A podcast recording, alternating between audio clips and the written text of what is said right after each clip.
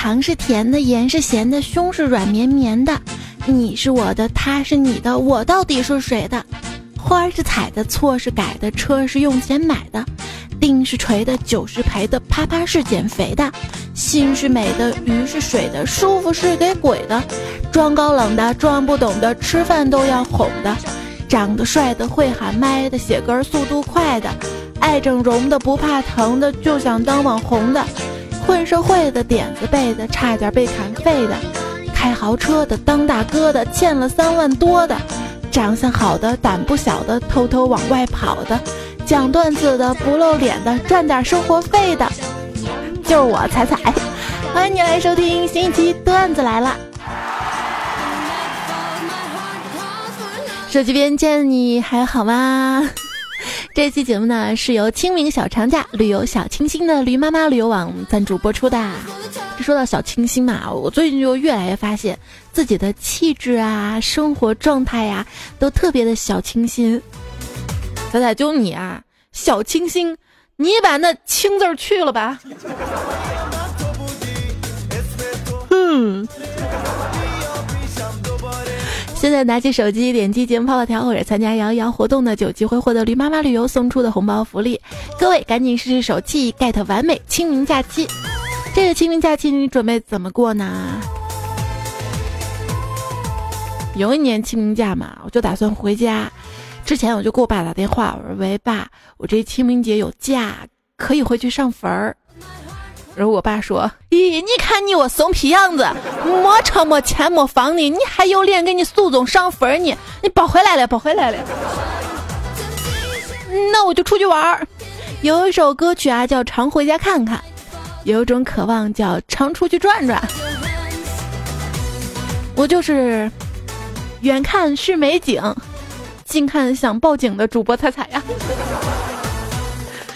不瞒大家说，我到今天还沉浸在过年的气氛当中，就是迟迟没有进入到工作学习的状态嘛。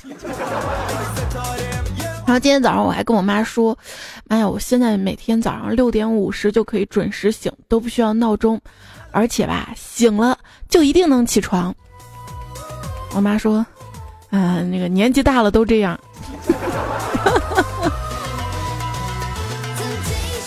这两天啊，工作忙到忘记看手机，这种感觉啊超爽。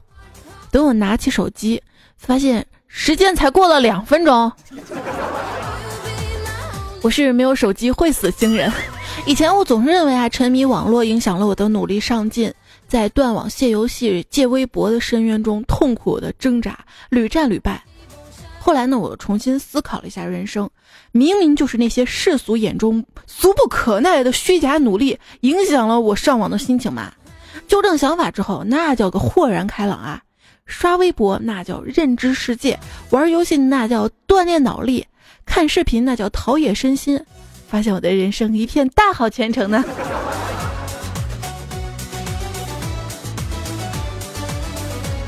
很多时候要正确的激励自己啊，就是在上大学的时候嘛。有一天用胖虎的电脑，发现他电脑里面有几个文件夹，文件夹的名字分别是黑丝、长腿、爆乳。哎呦，赶紧打开看，竟然全是高数跟英语资料。我说这咋回事啊？这你跟人家不一样，人家都是小黄片儿，然后名字是学习资料，你这反过来了。胖虎说这叫。为诱惑自己有所行动，我只服你！我跟你讲啊，这以前啊，这学习如逆水行舟，不进则退。发现现在啊，时代不同了，不管做什么，只要你比别人慢，那你就是退啊。好像感觉身边人人都在忙碌着，就比如说我表姐吧，最近工作忙呢，就请了一个保姆，还装了摄像头。昨天。他居然在监控里面看到，外甥呲牙咧嘴的把作业咬烂，然后扔到狗窝里去了。那小孩学的可真快啊！不过别说小孩子啊，大人的面对比较棘手的工作，也是会选择逃避的。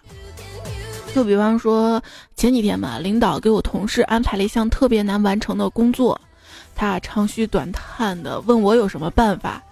我说这你这么难的工作，你干脆装病吧，这样领导就会安排别人了嘛。第二天他就请假回家了，没想到领导把任务安排给了我。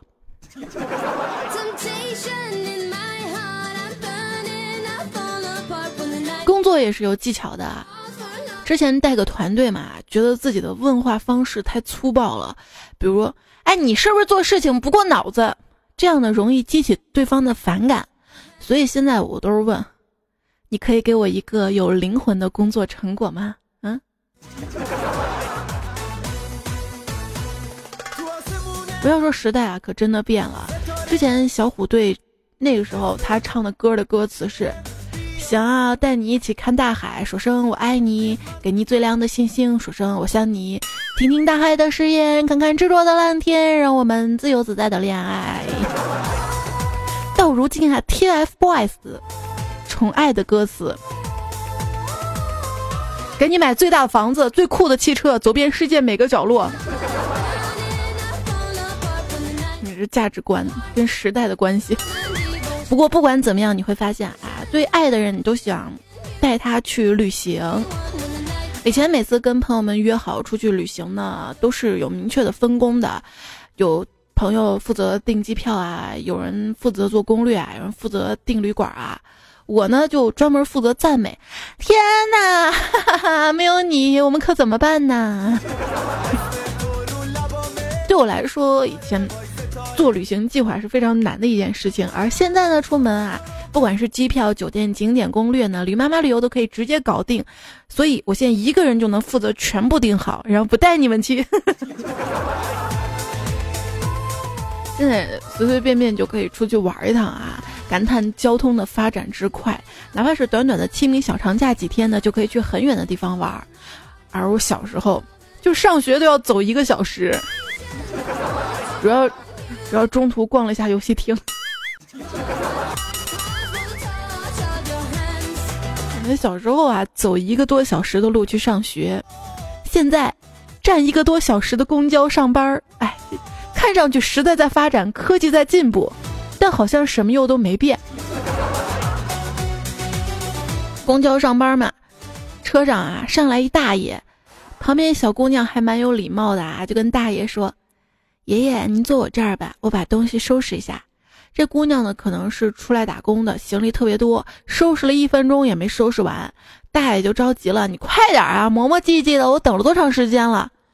姑娘一愣，说：“对不起啊，大爷，我寻思我年轻，时间多的是，没考虑到您老人家时间不多了，我马上收拾完了啊。”然后大爷气得扭头就走了。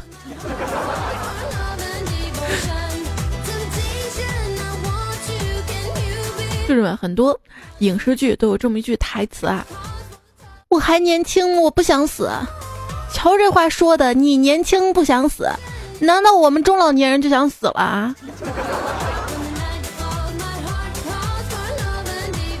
现在影视剧呢也是鱼龙混杂的，观赏影视作品时犯不犯困是检验这个影视作品质量的唯一标准呐。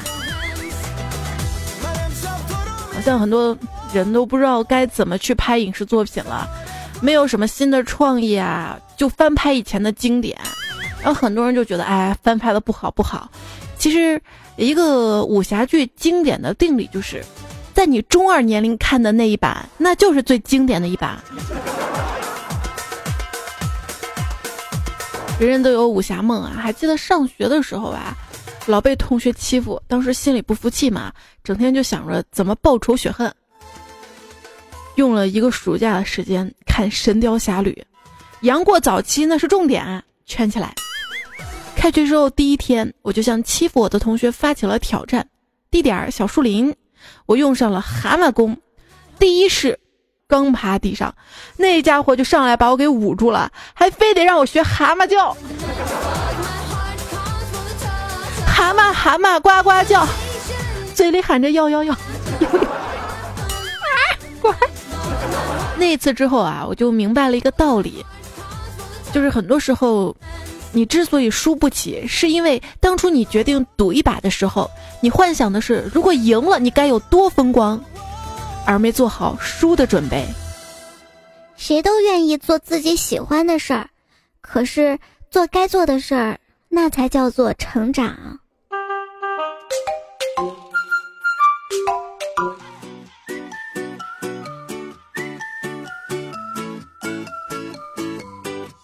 年少的时候啊，我们总是羡慕别人更加的成熟，其实完全不用羡慕。要知道他成熟啊，是因为一路走来，他们遇到的坏人可比你多得多啊。像阅历这种东西，往往是杀掉了幼稚，也误伤了纯真，没啥好的，你知道吗？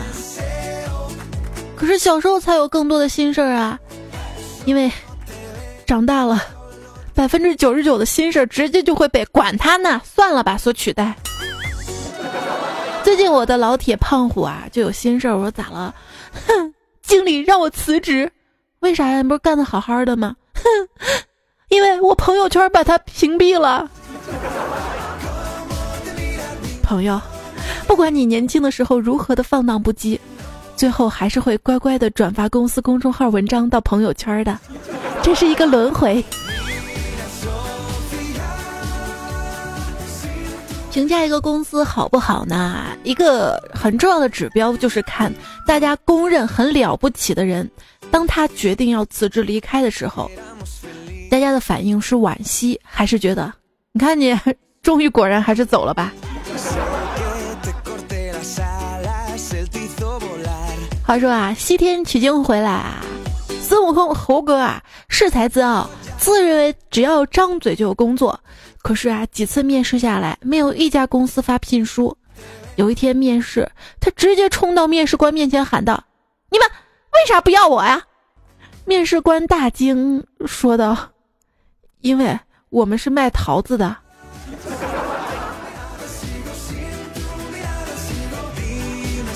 那这人啊，人在江湖飘啊，是不能有一丁点儿污点的。不对啊，那个段子。一般真的不合适的话，就不会叫你来面试了哈。他怎么有面试机会的？一般来说嘛，看简历上你不合适，就不会叫你来面试了。所以面试完了还说你不合适的，通常就两种可能：第一种就是你在简历里面吹牛被识破了；第二种就是觉得你蠢。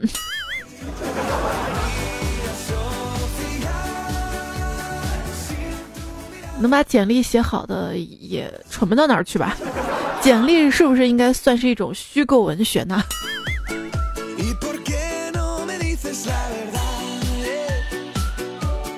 那天啊，怪叔叔面试一个刚毕业的同学，谈到工资待遇的时候啊，这同学呢提出来的期望工资太高了，虽然不准备录用，但是怪叔叔出于好奇啊，就多问了一句。你一点从业经验都没有，为什么提出这么高的待遇要求啊？然后这同学说：“嗯，我觉得吧，当一个人去干一件完全不知道怎么做的工作时，要解决的麻烦比那些有经验的人多得多。”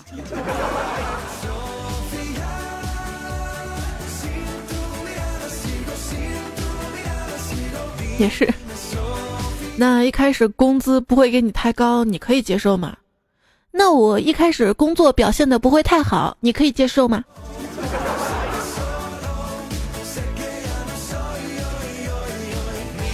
董事长把女秘书偷偷的叫到办公室里。哎，我给你打听个事儿啊，那个新入职的小伙子表现怎么样啊？秘书说他工作吧挺积极的，也很认真负责。那没谈恋爱耽误工作吧？没有没有，你放心吧，这些新人啊都在我的掌控之中。哎，我说我这个儿子吧，没让人失望。你周围如果有好的女孩，给我儿子介绍一下。董事长，其实我已经怀了他的孩子。谁下手又快？近水楼台先得月。经理啊，一天啊在训斥新来的秘书。秘书啊，特别委屈的说：“哎，我也不想的呀，我以为来这里就会被潜规则，然后就可以躺着领工资了。哪个晓得，你还真给我分配工作呀！”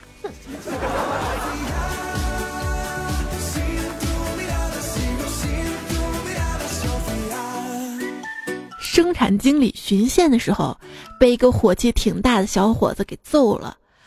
听说当时围观的人挺多的，还有鼓掌拍照的，没人上前拉架。一个新员工上前隔开经理，并且制服了打人者，从此啊前途一片光明。短短俩月就连升了两级，从普通员工升为县长，表现优秀又升为班长，工资也水涨船高。聚餐庆祝的时候，大家感慨人生机遇可遇不可求，该出手时就不要退缩。后来喝大了，新班长自己爆料，经理是他老舅。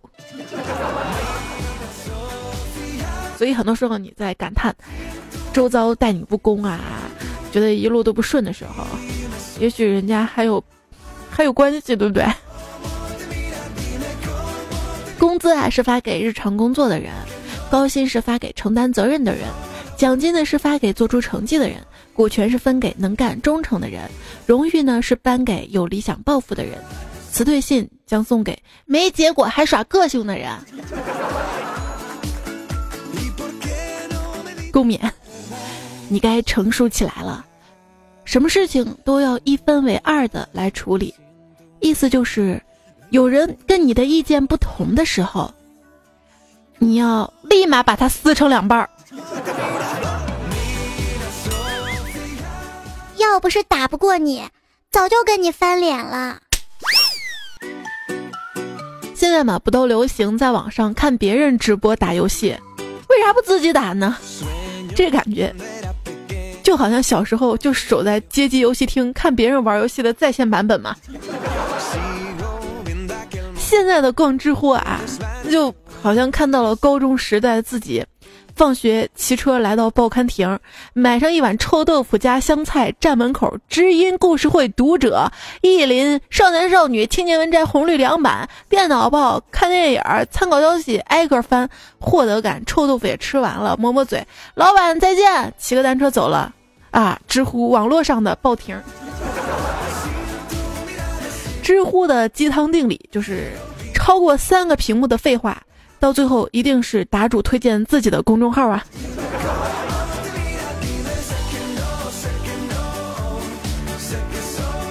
豆瓣上一用户说：“以后不用通过你的气质猜你读过的书、走过的路了，加了你的微信，朋友圈里写的都挺清楚的。”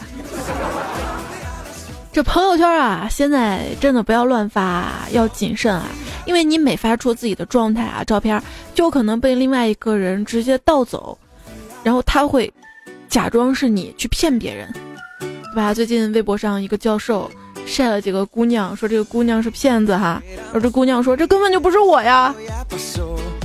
也是啊，你说说一个正常的骗子，他会用自己的头像去行骗吗？嗯。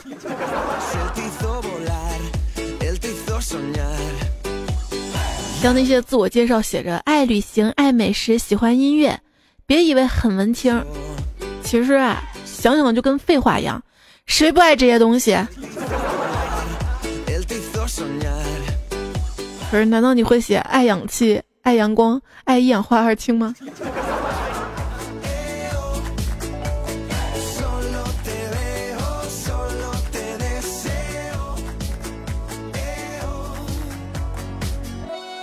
文艺小清新啊，经常会看到有人祝另外一个人。愿有个人陪你颠沛流离。为什么一定要愿有个人陪你颠沛流离呢？就不能愿有个人陪你宅在家里看电视、打游戏、做饭吃吗？谁要颠沛流离呀？还一下皱俩，很大的仇哎。不过很多朋友呢会选择婚前旅行，我也觉得婚前旅行比蜜月重要一点啊。婚前旅行这不行了还能撤。但有人说，这个婚前旅行呢，不是考验爱情，也不是看旅行中对方的反应，其实是最后一次出去看看有没有合适的，没有就回家安心结婚了。当你的女朋友问你想去哪儿，怎样回答最浪漫呢？打开地图，把家里的卧室定位一下。知道了确切的经度跟纬度，把北纬换成了南纬，把东经换成西经，互补一下，你就会定位在地球的另一端。这个交汇点呢是阿根廷布兰卡港西南一百六十公里的一片湖滩，这个就是我想去的地方，也是地球上离我们最远的地方。站在这儿，我们往任何的方向走，都是在回家的路上。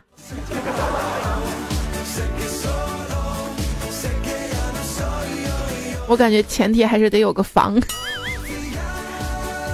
一天啊，一个丈夫呢跟妻子去旅行，两个人啊上了火车，列车开动的时候，妻子突然想起一件事儿，坏了，出来的时候我忘了关电熨斗了，这时家中肯定着火了。丈夫说：“别担心，我正好也忘了关浴室的水龙头啊。”真是一对儿哈。夫妻两个人啊，骑双人自行车外出郊游，两个人啊吃力而艰难地爬上了最后一个大坡。丈夫一边喘气一边说道：“这这个坡可真陡啊，真难爬，累死我了。”妻子附和道：“可不是嘛，要不是我一直紧捏着刹车，咱早滑下去了。”嗯，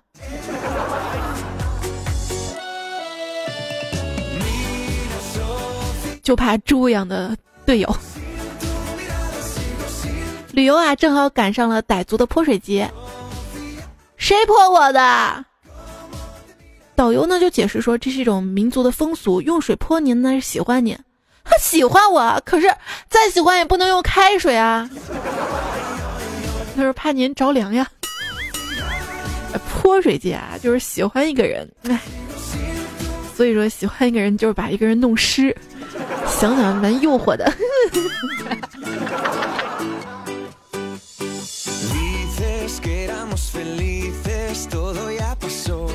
吃遍了山珍海味，少不了盐；游遍天涯海角，离不开钱。现在出趟门旅游啊，太花钱了，要精打细算。大哥，你这儿蹦极有便宜的票没？有啊，不系绳子可以给你免费啊。还是算了吧。想要便宜的门票啊，上驴妈妈旅游网，我就喜欢在上面选择。酒店美食景点一价全包的套餐啊，觉得特别省时省力。有人说这一价全包，你把吃饭什么算，其实贵了呀。你在路边随便对付吃点便宜。不不不，我告诉你啊，往往这种一价全包的才不会坑。你忘了青岛大虾这种宰客的事儿了？最近啊，针对一些旅游乱象啊，看到的新闻是云南呢出台史上最严的措施整治旅游市场秩序。也是这个云南旅游，之前在投诉的排行当中，连续三年都排第一啊。云南说我们也挺委屈的呀，谁让大家都爱来呢？没有没有啊，他们做出这个整治还是蛮有力度的。就是第一是取消旅游定点购物，将所有的旅游购物都纳入到社会普通商品零售企业进行统一的监督；二是严禁变相安排和诱导购物；三是严厉打击购物商店针对游客的各种欺诈销售行为。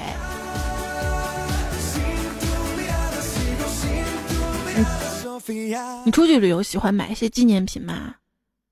反正旅游景点买的，其他东西全都是假的，只有买到的教训是真的。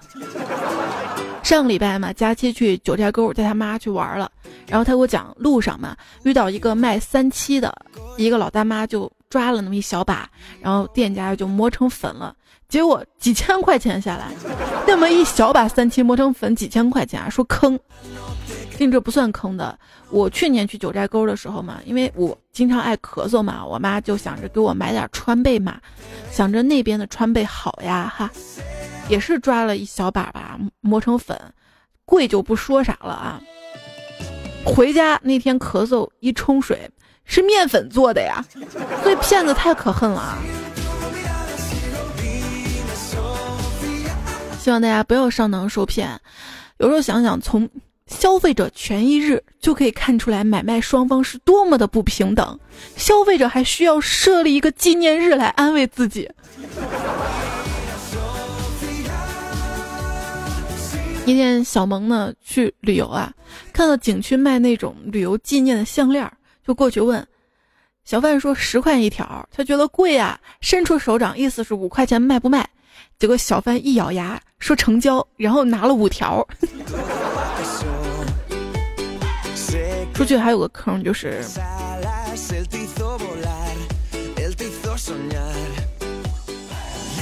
就是上次去九寨沟嘛，最后到机场，我住的那个地方离机场看滴滴也就是七块钱的样子。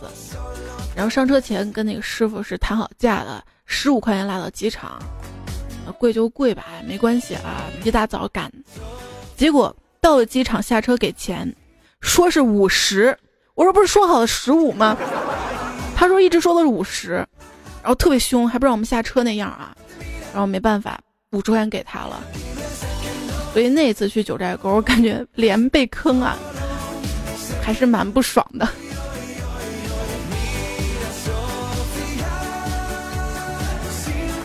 像自由行啊，就会遇到这种交通的问题，所以很多朋友也会选择跟团。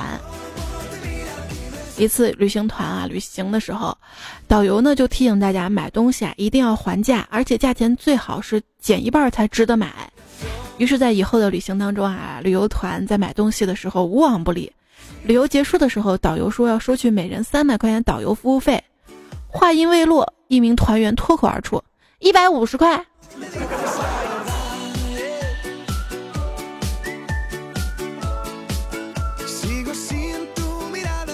一个导游啊抱怨，从前最头疼的就是带大旅游团，游客散乱，必须不停的点人头，不然很容易走散。后来啊，他居然弄了一个随身 WiFi，免费提供给团员连接。从此啊，他这个团的游客就紧紧跟着他，生怕离远了没信号啊，再也不用操心队伍走散了。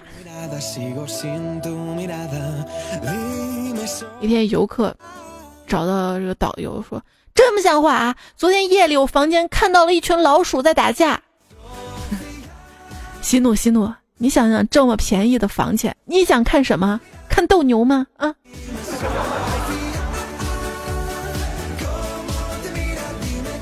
领队，我怎么觉得你在整个旅游过程中没起多大作用啊？你走过大桥吗？走过。桥上有栏杆吗？有。那你过桥的时候扶栏杆吗？不扶。那栏杆对你来说没用了？当然有用啦！没有栏杆护着，掉下去怎么办啊？可是你并没有扶栏杆啊。可是没有栏杆会害怕呀。那么领队就是桥上的栏杆啊！消费者不是上帝，消费才是上帝。One two three four。延时听到节目呢是段子来了，我是主播彩彩。也希望喜欢我的小伙伴们可以加我的微信公众号啊，微信订阅号搜“彩彩”。有人说“彩”是无精打采的“彩”，要别说我，有时候工作特别不爽的时候，真的是无精打采。就以前呢，我们领导让我们想一个旅游节目的宣传语，需要主题明确、意境突出，既能尊重别人，又能突出自己，内容还要略带性感，不显浮华，最好人听一遍就记住。一同事想的是。大爷来玩呗！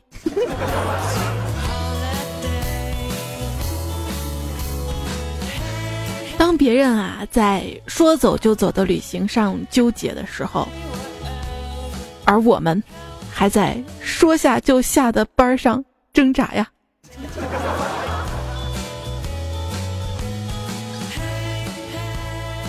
老妈前几天啊要去办护照，说出国旅游。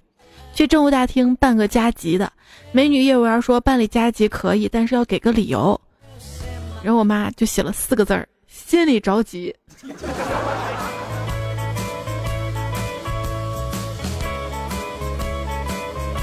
出国啊，到了夏威夷才知道女人可以不用穿胸罩；到了法国才知道被人搭讪也很有情调；到了巴西才知道。衣服穿的太多是傻帽，到了香港才知道明星都戴墨镜和口罩，到了希腊才知道除了蓝天没别的色调，到了北欧才知道太阳偶尔也会睡懒觉，到了德国才知道啤酒被当做一种饮料，上了驴妈妈才知道旅游还有这么多诀窍。云南海南出境游，酒店游轮随便你挑啊。所以说不出境啊也是有风景的，外国有希腊，中国有云南；外国有夏威夷，中国有海南。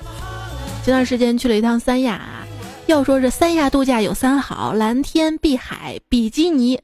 水果海鲜想不停，自助出游更惬意，五星酒店随心挑，驴妈妈给你 VIP 啊！在今天节目最后呢，要特别感谢驴妈妈旅游网对本期节目的支持赞助，不要忘了摇一摇手机或者点击泡泡条，有惊喜没有惊吓啊？还不试试啊？上驴妈旅游网一百九十九元畅游周边门票呢，最高立减五十元，游轮呢更是可以立减四千元。问题是有一些优惠是别的旅游网站是没有的。这个是前段时间我做旅游攻略的时候发现的。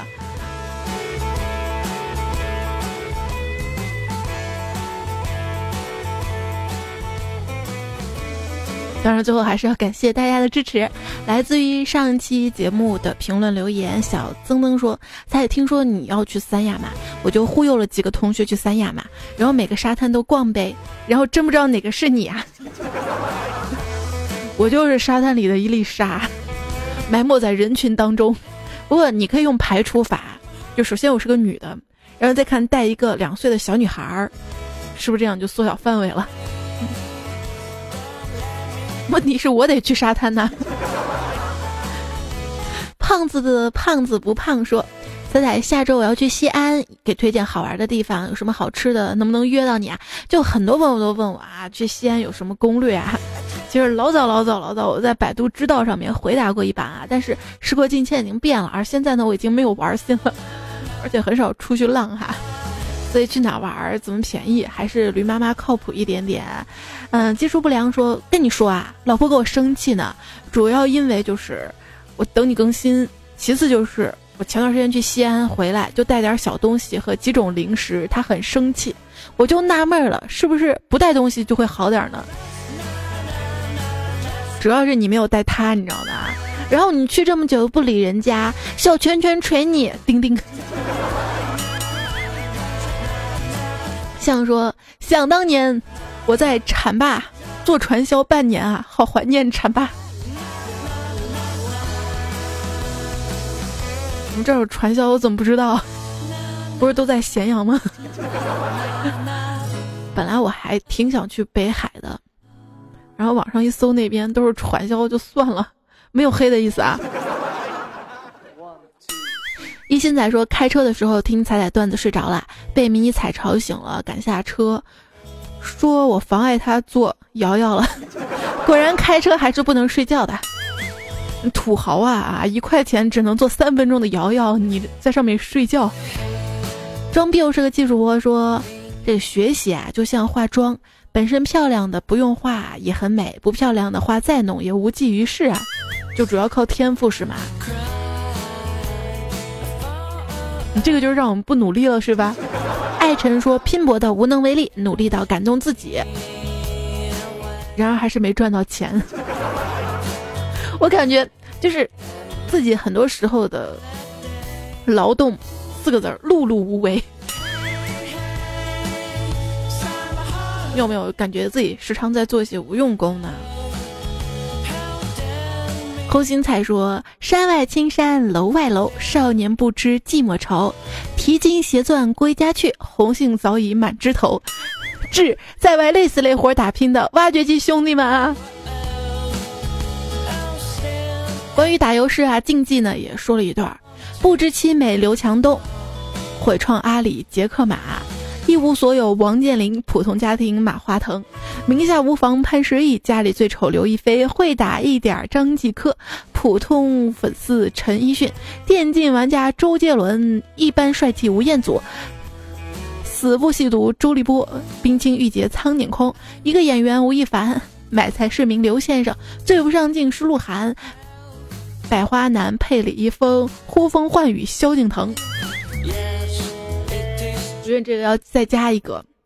最近有一个不知车多王思聪，他不是把他车库在网上曝光了吗？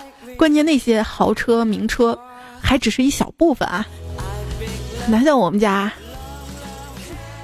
满打满算也就才两辆车，就是嘛，迷你彩的婴儿车跟滑板车。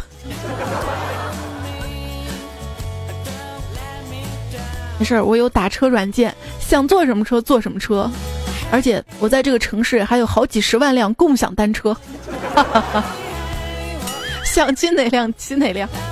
未完待续说，我们都还在起点准备跑，有的人呢却直接生在了我们的终点，比如说王思聪啊，不，他的那个终点 你这辈子都赶不上的。浪子不太浪说，国足比赛之前呢，我就跟夏普说，如果国足赢了，我就去上了那个谁谁谁。没想到国足真赢了，我只能买一大堆吃的堵住他们的嘴了。这看国足打比赛啊，就像单恋一个不爱你的人，他稍微给你一点好脸色，你就以为有戏了。为什么足球那么好看？是因为。正常的九十多分钟里，你有可能见证一个奇迹的发生。中国足球的魅力就在于，它把奇迹降临的时间延长到了无限长，而不是九十分钟。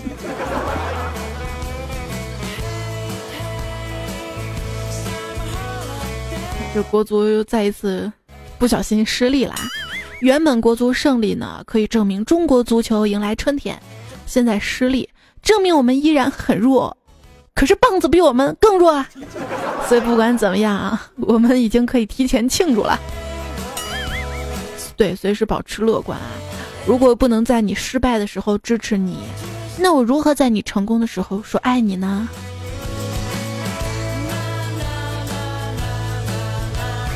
上期留言，一谷还有一位朋友说，作为一个江西人，我想声明一下，这位江西的段友普通话没学好，不关我们的事儿。那我二三说：“为什么别人向你要纸擦鼻涕，总说借我一张纸？难道他擦完鼻子还还给我呀？” 就是我小时候也特别搞不懂嘛。同学总说借我橡皮用一下可好？我觉得借橡皮还好，自然擦两下橡皮也不会坏到哪儿去。但是总是有同学问我借自动铅笔芯儿，你知道吗？感觉我那一盒大部分都是借完的，而不是自己用完的。借了为什么不还？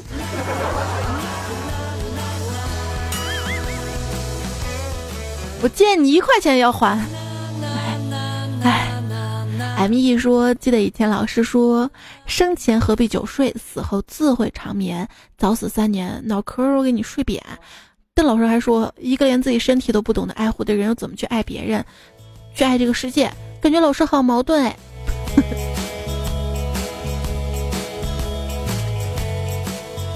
他就用这些矛盾话，不同的情景之下教育你呗。二叔萌萌哒说：“我没有华丽的词语，也没有动人的言语，我只有一颗真挚爱彩之心。且昨天晚上梦到你了，原来你是萌萌哒。上班了，祝我升职加薪吧，这样我有钱了好给你打赏啊。这实在你知道吗？”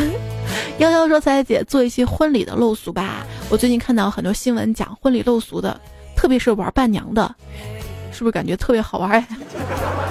这些陋俗是不对的哈。”关于结婚婚礼的也会有的。平安是福说，听了你以前做的情感节目《远嫁》那一期，觉得好，听了如同身受啊，太好听了。你会发现我现在很少做一些情感的鸡汤文的节目了，可能确实是因为自己年纪大了，感觉成熟了，然后就越发看不进去那些显得有些幼稚的鸡汤段子了。可能是因为自己有主见了吧。不需要他们来教育了。有个段子说，羡慕你们年轻人还有时不时恍然大悟的机会，我们中年人啊就已经到了自以为活得很明白的年纪，天天给别人瞎指点人生，其实也没那么明白，哪天自己懵逼了也不知道请教谁呀。所以说，当别人的事儿啊你帮不上忙的时候。少指指点点也是一种道德，治鸡汤。对我发现，越是没有能力改变自己生活的人，在生活中越喜欢批评别人的改变，就是我们的绊脚石。踩死你！踩踩。F I O N 说点赞回复一条龙，彩彩是我把我看中，是你点赞也回复了。可是你没有转彩呀，你没有打赏呀，你这一条龙不完整啊！给你打个半价吧。行，说我爱你。找机会把这句话还给我好吗？这是表白新技能吗？然后我就发现很多朋友在评论里说爱我呀，喜欢我呀。点开一看，连点赞都不给我点一个。所以说嘴上说爱你，但是没有行动的，这都是耍流氓，你知道吗？还有很多朋友特别逗啊，在我的留言里面说希望大家给我点赞啊啊！你希望别人给你点赞，完了你还没给我点赞，赞是美德呀。在这里还是要感谢一下啊，在上期节目留言评论里面，并且有给我点赞的几位朋友哈。小木公子昵称太短短你妹，闪亮闪亮的小天阳阳，二十四重人格非迟物，被自己睡醒男人踩踩文三，穿着裤衩的牛穿裤头发高，听世界找现实向阳花木雨，夏末冬至珍惜龙卓宇平常心欧阳轩寻踹我，绅士流安度若，玄行之川再次许下约定。这位叫今天节目到此结束了。昵称没有说上回翻盘说我昵称太长了，下周立马改了昵称。也谢谢你们对我给节目点赞。想念你又说我们寝室的现状就是睡前一组段子来了，不听老半天睡不着。这种情况就是本来会有六个赞就成了一个。然后孤独患者说我们全场人都在听，互黑点名有听彩彩的，然后全场的赞赞。上期的沙发板凳呢是情话燕子回诗雨再次许下约定，我晒后骄傲，风水术士说大家报出自己的家乡和几零后，看看彩彩迷倒了多少人。呃，我先来，格式河南八零后。我觉得你这留言一读吧，下次要读的就更多。哟，哎呦呦，见人说彩啊，下次更新能偷偷跟我说一下吗？我也进一下前十，行不？我跟你说，我特别佩服沙发的这些朋友哈，我说比我都快。一般我会在微信上面提前说的呀。Forever 浪说，以前有糗事儿了就赶紧藏起来，生怕被别人发现。现在遇到糗事儿了，赶紧发给彩彩，就会让你读我一下。果然爱你大于爱自己哟。谢谢所有好朋友的支持守候啊！段子来了，离不开每一位段友的拼命凑凑的段子。接下来要感谢这期原创跟提供段子朋友：中忍英教授、知风上连接友、善良的副手、智障班班长、王振华、扑哧、卡尔、宝田、曾经最美。嗯，在这最后 要祝即将到来的假期你快乐。我说的是愚人节。啊，这期段子来就到这里了，下一期节目我们再会啦，晚安。放假其实就是换个地方写作业。